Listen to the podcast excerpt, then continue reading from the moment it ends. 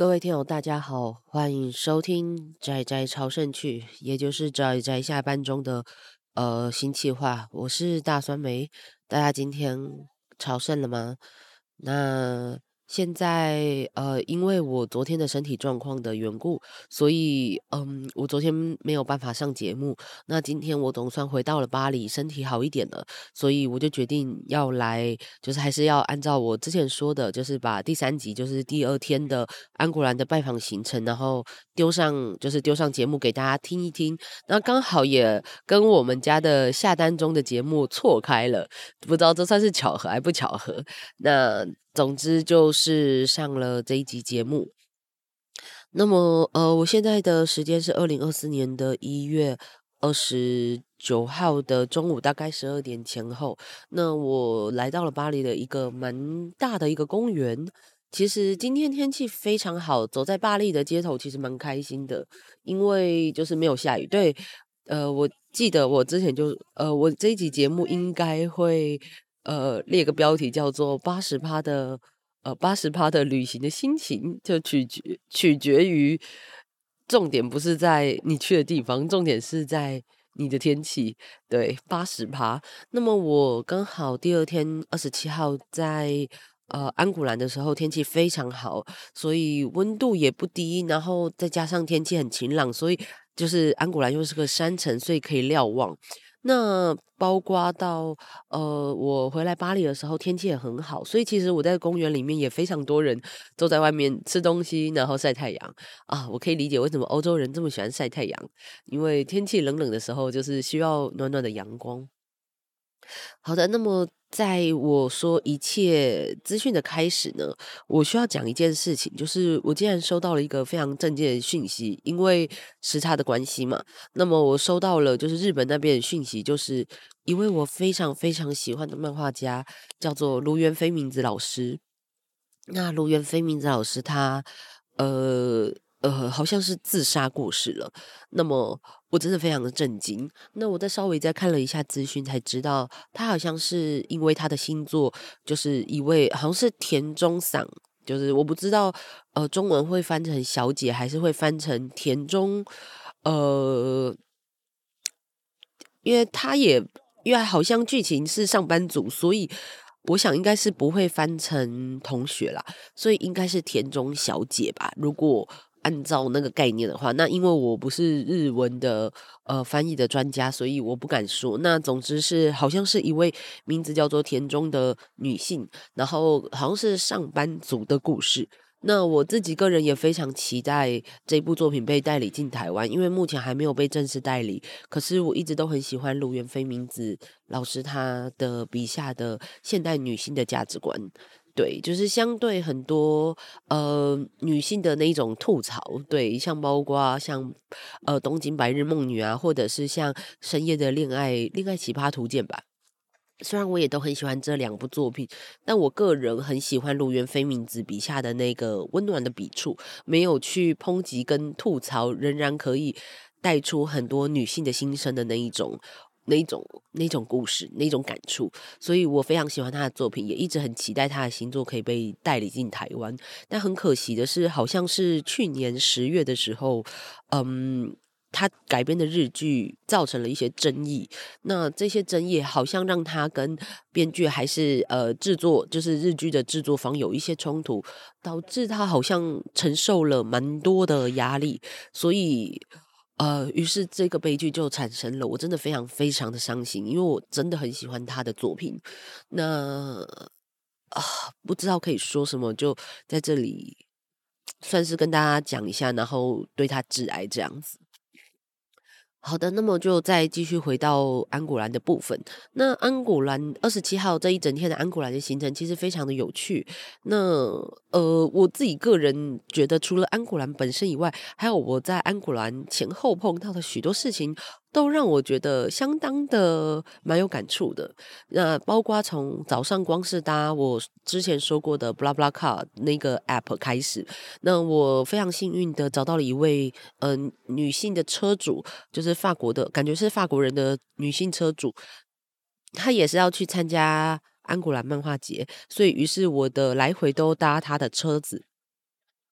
那呃，我们去的路上，他的车上还有另外两位女性乘客。那两位女性乘客也都是要去参加漫画节的。那我跟一位跟我一起坐在后座的女性聊天，来聊得蛮开心的。而且她还有推荐一个叫做 Hyper Japan 的活动在伦敦，所以我也蛮好奇是不是可以，因为好像是在六月吧，所以我也很好奇是不是有可能可以六月的时候飞到伦敦去。我也不是很确定，但是反正到时候我会查一下相关的资料。如果我有去，我再跟大家分享。哦，对不起，嗯，真的是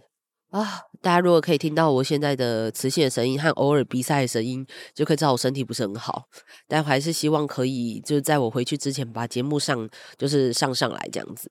好的，那么呃，我觉得很有趣的是，我真的可以感受到法国人对于日本作品的热爱，而且我觉得他分享到一个有趣的事情，就是嗯，法国人在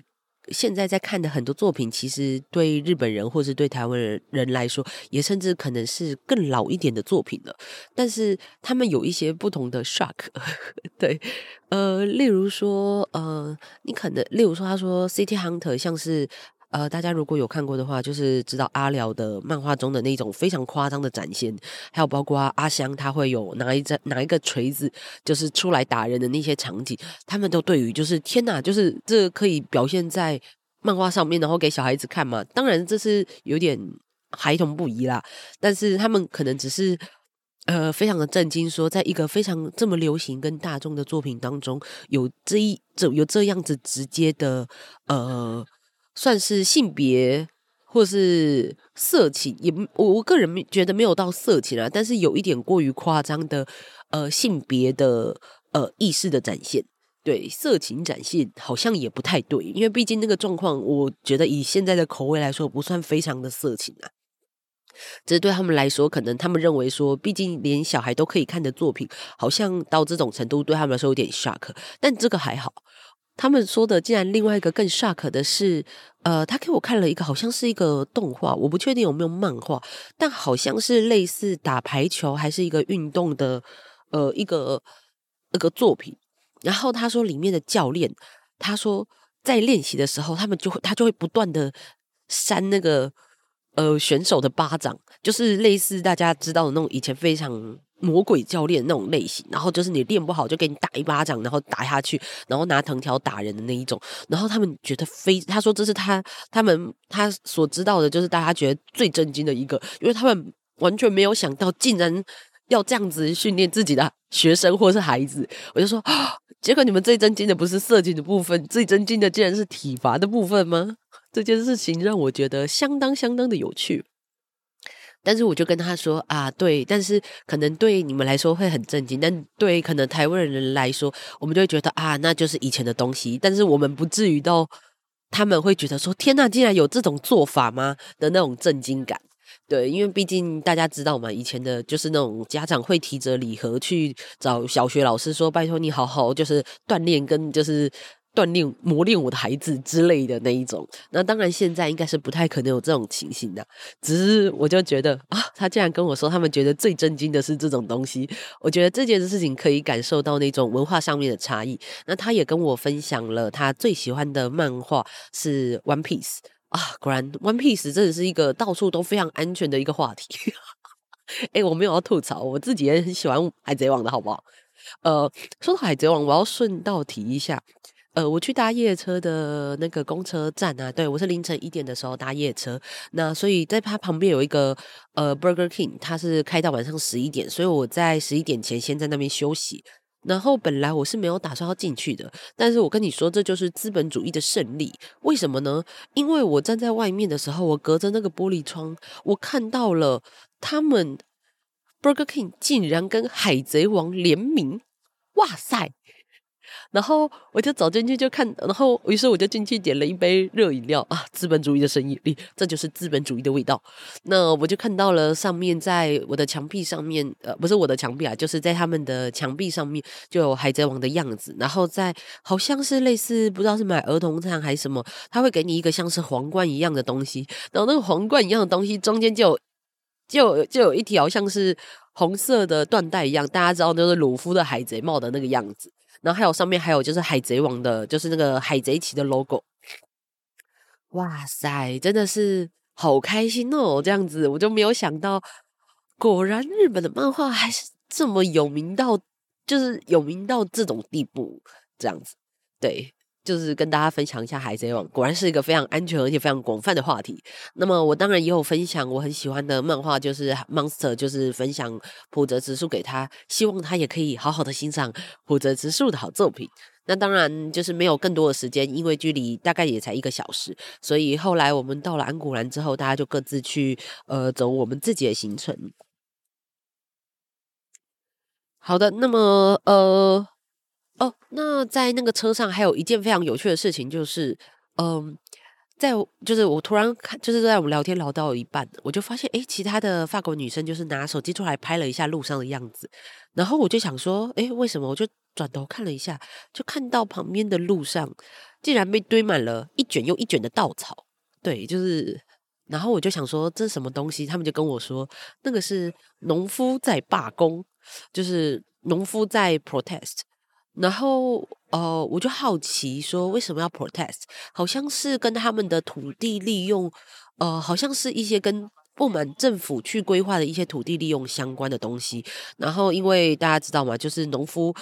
呃，农夫他们最强的是什么？就是有很多他们的作物，还有他们的就是那种大量生产跟搬运东西的机器。所以，如果农夫要罢工或者是要抗议游行之类的时候，就是把稻草堆到路上是比较常见的手法。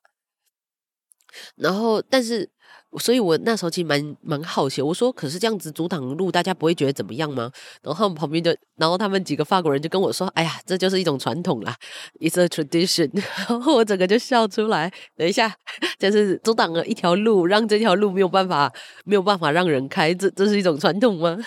这样子，但是对他们来说，好像是一个蛮理所当然的一种一种罢工，或者是他们抗争自己权利的一种方式，他们好像就习以为常。这样子，那我回到我的呃我的朋友家的时候，我有跟他们提过这件事，然后他就跟我说：“好，所以你有看到那个着火的那一个吗？”我就：“哈，还有着火的吗？”他说：“对啊，基本上他们堆在那里就是等着要放火。等一下，等一下，原来挡着路已经不是 不是最激烈的状况了，还有点火啊！好哦，那我。”毕竟好，但是好像我也听我的朋友有提到说，好像的确也是跟政府，好像也甚至是跟一些军方相关的东西。我不是很清楚那些政治规划，但是，嗯，我我只能说我不了解这一些，然后我的重点也不在这里，所以我没有多做什么其他的资料。但是，只是跟大家分享一下，就是啊，果然这就是一种文化价值上面的差异，就是了。那么哦，说到抗争这件事情，其实我在安古兰里面，我刚好待在加拿大的那个的一个展区的时候，我其实也有碰到一群奇装异服的人，然后有就是有人就是吹奏的音乐，然后打着鼓，然后走到了就是刚好是加拿大展区的那个前面有一个小广场，然后他们就在那边就是跳舞，然后大声喧哗，跟感觉讲了什么东西，然后最后一段时间之后又走到市政厅前面，然后开始。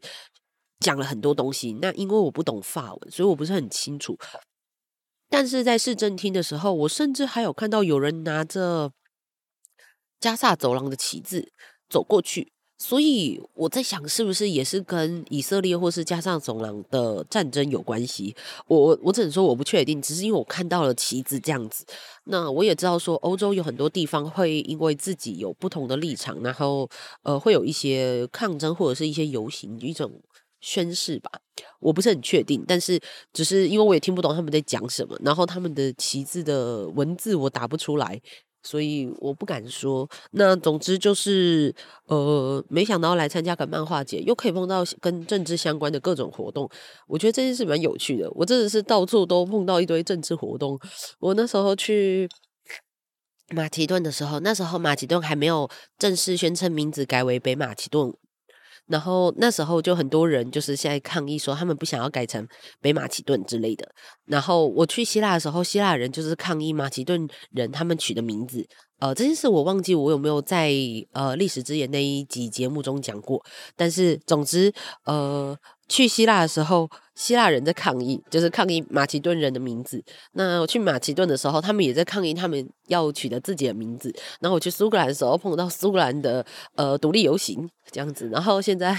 现在我又来这边碰到奇怪的政治游行，奇怪了，我人生的旅行都跟政治没有关系，到底为什么会变成这个样子？我也不是很清楚，但可能就是人的某一些特性吧，就是人生就是会有一些跟某一些东西特别有牵连这样子。好的，那么呃，好啦，就先撇除这这些几乎跟安古兰本身没有太直接的关系。我只是没有想到，就是这一天的人生中可以碰到这么多有趣的事情。那么再来就是呃，我第一个去安古兰，我到了安古兰之后，因为天气很好，所以到处走来走去是一件开心的事情。那我就跑去了第一个，当然就是先去看沙村广明的展览。那我真的要说，沙村广明的展览真的真的超棒。那个棒不是一个普通的，你说啊，一个展览好棒哦的那种棒，它是天哪！你可以看到手发抖的那种棒，你可以看到那个真的会让你感受到什么叫做入木三分、力透纸背的那一种程度。你可以看到沙村广明在呃。一九九零年代那时候，他连载的作品的那个画技就有够之好，有够之厉害。无论是他怎么样上上色，然后尤其他比较常用的是水墨的呃画法，就是墨汁染黑的画法。然后尤其搭搭配上那时候他的无限助人，对，因为他们的那个展览的重点是放在无限助人身上，而不是单纯呃沙村广明的所有作品，所以那一整个展区。的展和原画稿基本上就是无限住人的稿这样子。那它有分成那一整个展区有分成几个小的 section，其中一个是以白色为主，那就会是沙村广明留白比较多的作呃留白比较多的画稿，例如说像是素描。那么它也有就是上红色比较多的呃的画稿，他们就把它放在一个叫做红好像是什么红色之间之类的一个地方啊、对不起，因为又是法文，我不懂。但是它的背景就用成红色，然后它的画稿一个框一个一个框起来，里面的主要颜色也就是红色哦，搭配起来超级好看。我真的觉得红色是非常搭配沙村广明他的角色塑造，还有他想要呈现出来给人的氛围，那真的实在是太棒了。那当然还有一个区域，当然就是黑色，那就是以他呃那一种。大范围的染灰或是染黑的那一种背景为主的画稿，哦，每一个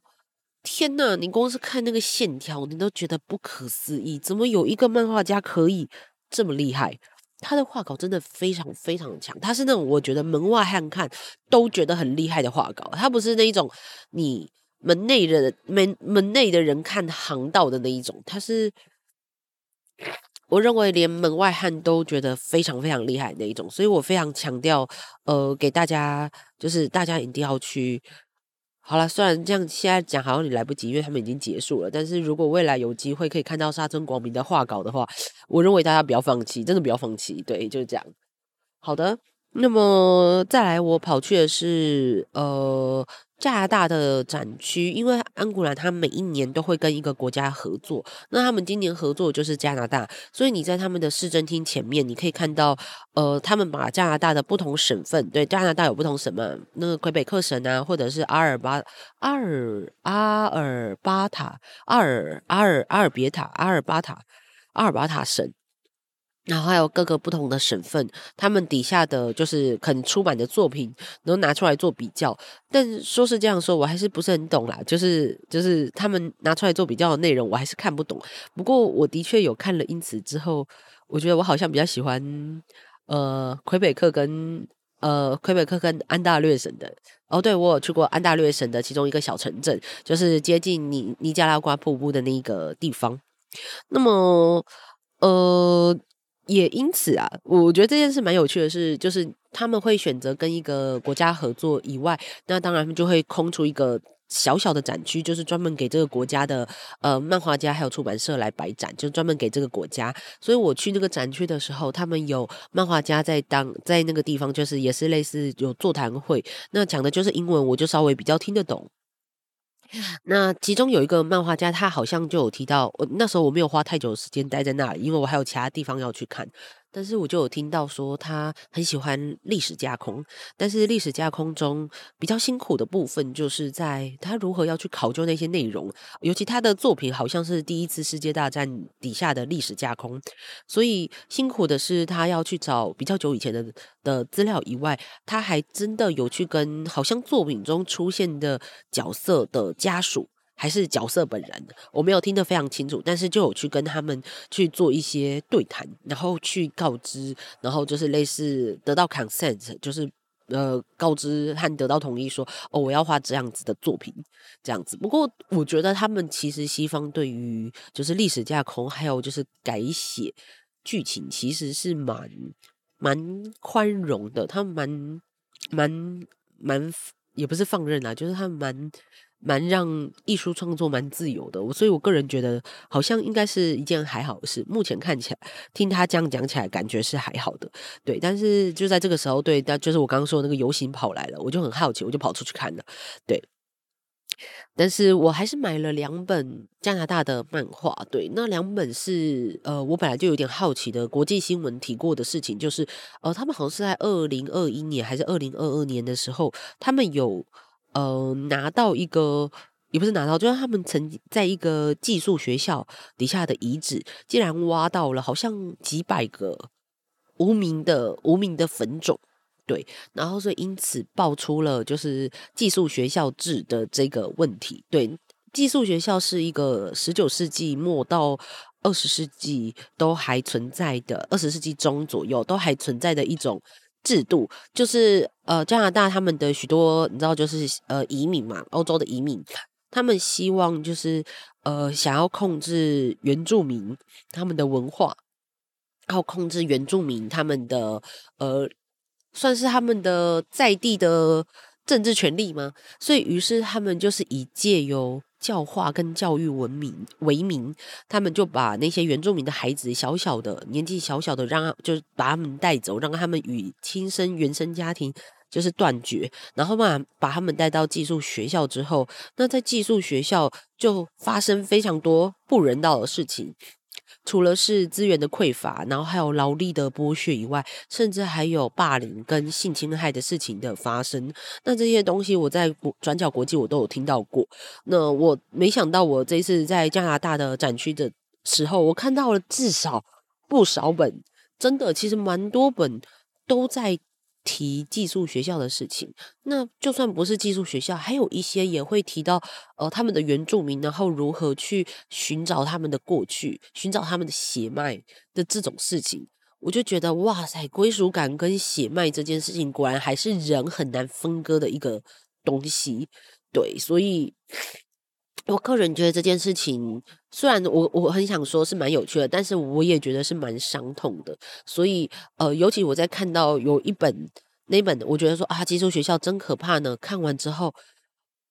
没想到我看到了后记，他的后记竟然是那一个故事中的那一个女孩子，那个本人他写的后记，所以他已经成为了一个奶奶了。但是他就写下了后记，说就是非常感谢这本书的出版呐，巴拉巴拉巴拉。所以代表说那一本书的内容，就是真的是本人他的亲身经历所绘制成的漫画。所以后来我有我非常惊讶，于是我就把它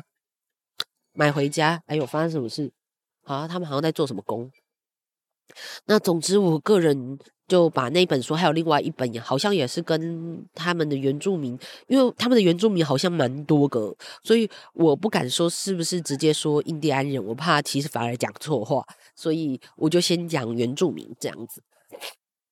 那么，呃，就是类也是类似一个原住民女孩如何去追寻她自己的血脉，还有她的祖先的故事。对，其实让我就想到了小时候看的那一部《少年格玛兰》。我觉得果然就是，唉，统治啊、移民啊，真的是一个非常困扰的话题，非常非常辛苦。真的，人要寻找一个自己的血脉跟归属，是有时候花上一辈子跟自己和解，或者是去寻找一个理由跟答案的，有点困难。好的，那么那么加，那么就是我买的两本加拿大的漫画这样子。那么后来还有包括我有去他们的呃，在安古兰里面其实也蛮多书店的，所以我去一个叫做 Manga Cat，就是它里面基本上都是日本漫画。那当然就满满的很多我习惯的漫画。但是好像，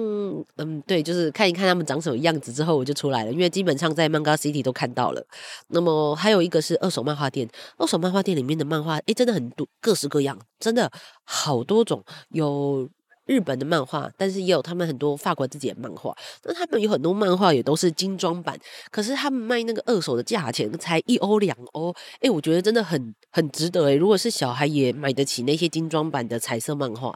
啊，真好！所以我有看到很多大人跟小孩都一起进去买书，我觉得这真是一个非常好的文化。尤其就是带大人带小孩去买漫画这件事情，就不会让漫画有一个负面标签呢、这不是很，这不是很好吗？明明漫画是一个很好的东西。那么后来我就跑去主展场了，就是主展场就是有非常非常多的出版社，然后就是我觉得也有一点点像是同人场的。概念，但只是他们是非常，就是他们不是个人出版，他们还是偏向于出版社的那种正式商业出版。只是因为，呃，他们的出版，他们不是像呃像台大体育场那样子，可能就是呃很多这样病例，他们大概基本上就是一整条，那一整条，然后两边都有出版社，而且还有一个非常有趣的，就是他们会有好像会有作家都一直坐在前面。坐在前面，就是你如果买了他的书，好像是可以找他签绘的。我其实没有意识到这件事情，所以我买了两本呃色情漫画。对，我买了他们的呃看起来像是色情漫画的东西的时候，然后买了带走的时候，我突然想到，诶，坐在前面那个女生好像在画画，那会不会是我买的那两本漫画的？呃，作者，但是我来不及问，因为我已经走掉了，然后里面人真的太多了，所以非常挤，所以有点可惜。早知道如果我可以确定的话，说不定可以要个签绘之类的。不过好啦，那么总之，我就对于他们法国的色情漫画有点好奇，而且是女性的画的色情漫画，所以呃，到时候如果看过之后有有机会来跟大家分享一下，因为我还没有看，我还没有看这样子。那同时，呃呃，同时还有买另外一本。呃，我看到，我觉得有点像绘本，但是我买了之后，前面那位大叔他有帮我写了一段话，法文，然后签名。那但是他用非常简单的英文跟我说，他没有画那，他没有画那本绘本，但是他是写了那个故事。那我会买那本作品。主要是因为它那个封面的那个非常温暖的暖色系的色调，让我就是让我想起了我朋友的家，就是非常温暖的感觉。然后第二个是它里面，因为那里面好像是一只松鼠的故事，然后那只松鼠在封面的样子让我想起了欧里，对，就是游戏中有呃。独立游戏中有一个有一款游戏叫做《圣灵之光》欧里，就是对，然后就让我想起了欧里的样子，所以我就因此，然后我翻了一下那本作品，我非常非常喜欢里面的色调，所以我就把它买回家了。但是它的呈现比较不太像是我们习惯的漫画，不像美式跟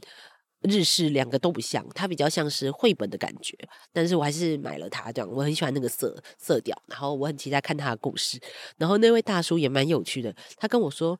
嗯，他曾经住过美国两年，所以呃，以前没有像以前讲英文那么流利啦。就是现在，因为那已经是四十年前的事了。我说，其实我心里想说，呃，大叔没关系，我没有要你解释这件事情，但他真的很可爱，这样子，我就喜欢大叔。好的，那么那总之，呃，逛完逛完那个整个主展场之后，我就。走到那个主战场的最后面，他会不自觉的会让你一直走，一直走。他会稍微绕一下，绕一下，然后走，走到最后面出去呢，基本上是呃他们的山城的一个边边，然后是一个比较高处的地方，有一个天使的雕像，